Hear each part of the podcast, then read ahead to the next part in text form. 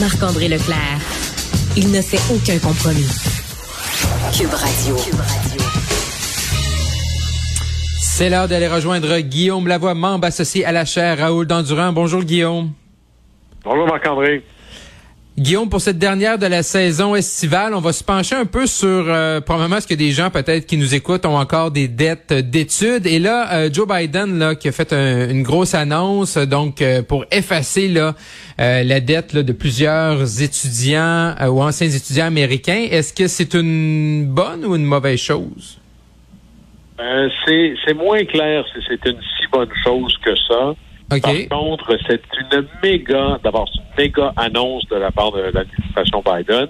Et c'était une méga promesse ou engagement poussé par la gauche aux États-Unis, notamment Bernie Sanders, tout mhm. ce volet-là, lui qui voulait l'effacer au grand complet. C'est-à-dire, on dit à partir de maintenant, vous n'avez plus de dette d'études, point final. Joe Biden hésitait énormément, mais là, la pression est trop forte à la veille des élections de mi-mandat. Alors, il a annoncé il allait effacer. Il y a des exceptions, mais en grosso modo, jusqu'à 10 000 mhm. dollars de dette chez les étudiants américains qui gagnent moins de 125 000 dollars par année. Mhm. Et il y, en, il y, en, a à peu près 43 millions des gens qui seraient potentiellement éligibles à la chose. Alors, cet engagement-là va coûter jusqu'à peut-être 300 milliards de dollars. Aïe, aïe, aïe. Alors, c'est pas une petite annonce, c'est même assez gigantesque. Et là, est-ce que c'est une bonne chose ou est-ce que c'est une mauvaise chose? Et là, il y a des gens qui disent, et bizarrement, il y a même des critiques qui viennent de la gauche. Alors, la, critique, tout de suite, c'est ça a des effets pervers parce que c'est mhm. injuste. Hein. Il y en a qui viennent de rembourser leur dette. C'est sûr que la personne qui vient juste de signer son dernier chèque de remboursement est un peu en maudit, mais c'est un faux argument, ça. C'est-à-dire que de, faire la bonne chose, on, on ne s'empêche pas de faire une bonne chose sous prétexte que il n'y avait pas cette bonne chose-là avant pour d'autres. Sinon, on n'aurait jamais fait l'assurance maladie, on n'aurait jamais mis en place des nouvelles avancées. Alors ça, ça marche pas. Mais là où il y a des vrais arguments qui nous laissent à tout le moins dubitatifs à savoir si c'est une bonne chose, mhm. d'abord, il y a une réflexion générale dans le contexte. Est-ce que tout ça va contribuer à l'inflation? Probablement un peu. Mais pire que ça, c'est qu'il n'y a rien de ça qui est financé. Là. Ça s'en va direct sur la dette. En mhm. gros, on prend la dette des étudiants, on en fait une dette collective. Quand tu as déjà la dette des États-Unis, c'est peut-être pas la meilleure des pratiques que de financer tes promesses électorales sur la carte des, mhm.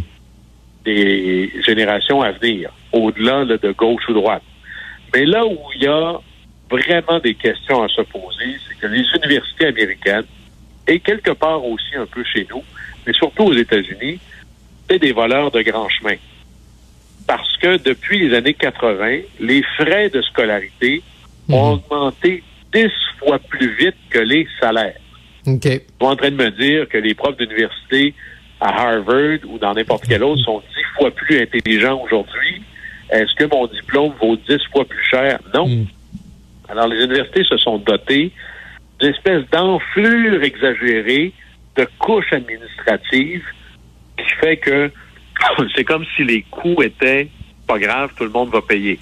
Et le hmm. pire du pire, qui est une loi économique qu'on oublie souvent quand on subventionne l'acheteur, c'est que dans les faits, le signal que t'envoies au vendeur, c'est maintenant que l'acheteur est subventionné, je peux augmenter mes prix.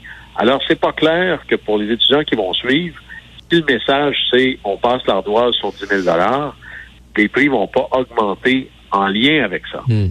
Et là, Guillaume, est-ce et là, et là, et là, Guillaume, est-ce que c'est une, euh, est-ce que c'est une promesse que, tu sais, qui, M. Biden, il a annoncé, mais est-ce qu'il faut que ça passe aussi devant le Congrès? Est-ce que c'est, est-ce que c'est un territoire où il peut y a vraiment le pouvoir ou euh, les, les, critiques là vont, vont continuer parce qu'il va y avoir un débat là?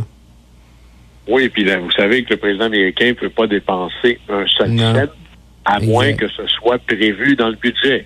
Et c'est pas dans le budget cette affaire-là. là hmm.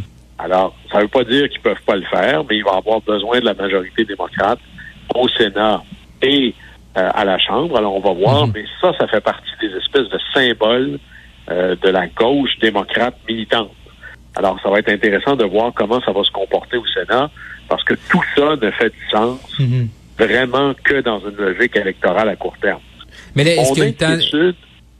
Et est-ce que le temps de faire ça, est-ce que le temps de faire ça avant les élections de mi-mandat ou euh, probablement pas, Ben, ça il va pas passer? l'annoncer. L'annoncer. euh, pour que tout ça arrive avant les élections de mi-mandat, il faudrait que les démocrates se disent on peut pas partir en élection à moins de le passer avant. Hmm. Ceci étant, ils pourraient dire on s'en va en élection, puis ça va être si vous le voulez vraiment, votez pour des démocrates.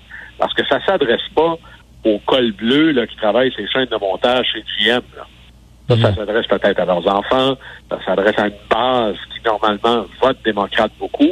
Alors ça, ça va être intéressant de voir, mais ça a l'air tellement mal ficelé. Par exemple, pourquoi 10 000 dollars plate? On aurait pu dire un pourcentage de la dette, par exemple. Ouais. Euh, ça- tout ça va être financé par le Fonds général. Oui, ces gens-là gagnent plus, mais il y aurait eu des alternatives, je pense, mieux pensées. Mhm. Par exemple, faire extensionner massivement le programme, qui est peut-être le meilleur programme au monde pour la subvention, qui est les programmes québécois de bourse et de prêts et de bourse. Et Mhm. le programme de prêts et bourses au Québec, il est intelligent parce que surtout au Québec, et moi j'ai très peur, l'espèce d'importation copier-coller de la- cette rhétorique-là chez nous. Là, vous avez vu l'IRIS, là, qui, euh, en frottant deux papiers ensemble, a créé une étude qui dit qu'il faudrait avoir la gratuité scolaire. Le problème avec l'obsession des frais de scolarité, c'est de penser que c'est ça la vraie dépense. Et on est tous, c'est très inégal l'importance des frais de scolarité. Parce que, bon, toi et moi, on vient du Saguenay-Lac-Saint-Jean. Moi, j'ai étudié à. Québec. Évidemment, Moi aussi. et moi, je l'avais, mon budget, là. Mhm. Pour chaque dollar que je dépensais en livres et en droits de scolarité, je dépensais deux dollars pour vivre à Québec, manger à Québec, me déplacer à Québec. Mhm. Alors, le vrai coût de, de la fréquentation universitaire, pour moi, était massivement plus élevé que quelqu'un né à Sainte-Foy qui demeure chez ses parents, par exemple. Alors, c'est pour ça que notre programme à nous tient compte des coûts réels, d'une part, et de l'autre part, est-ce que ton père est millionnaire ou tes parents Mm. ont très peu d'argent? Et ça, c'est la bonne approche Mm. pour avoir une réelle solidarité, une réelle contribution à la fréquentation universitaire. Mais est-ce que tu le penses, plus important.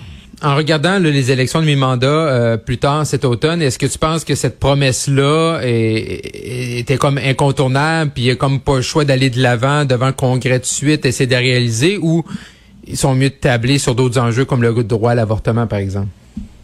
Ah, ils vont faire un peu de tout, mais il y a Mhm. peu de choses qui vont émerger du Congrès nécessairement avant l'élection. On Mhm. va beaucoup positionner des choses. On pourrait, par exemple, les faire voter à la Chambre des représentants où les démocrates ont une majorité plus confortable, puis un peu pousser ça dans l'agenda, puis essayer. Et là, on va voir si ça hésite. Il y a un million de manières de retarder les choses euh, au Sénat. Si on était à l'Assemblée nationale ou à la Chambre des communes, pardon, à la Chambre des communes, on dirait, ben, envoyons ça en consultation, en commission parlementaire, il faut que ce soit étudié.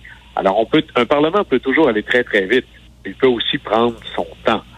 Garde l'enjeu infiniment euh, lent ou rapide. Et là, des sénateurs pourraient dire, il n'est pas question qu'on dépense 300 milliards de dollars avant que ça passe dans mon comité. Mhm. Dans mon comité, ça se peut que je mette ça en bas, en bas, en bas de l'ordre du jour. Alors, c'est pas encore clair la stratégie d'implémentation de ça au niveau législatif. C'est clair que c'est de la viande rouge ou c'est du Red Bull pour la base très, très, très marquée à Mm. gauche au Parti démocrate. Mais quand je vois des articles dans le New York Times et dans le Washington Post, pas le Wall Street Journal, là, pas Fox News, des journaux relativement à gauche du centre ou un peu au centre-gauche qui disent c'est peut-être peut-être pas la meilleure manière de dépenser 300 milliards de dollars pour améliorer l'accès, ou plutôt favoriser la capacité des classes moins riches à avoir accès à l'éducation collégiale ou universitaire. Mhm. Il y a peut-être d'autres manières de le faire.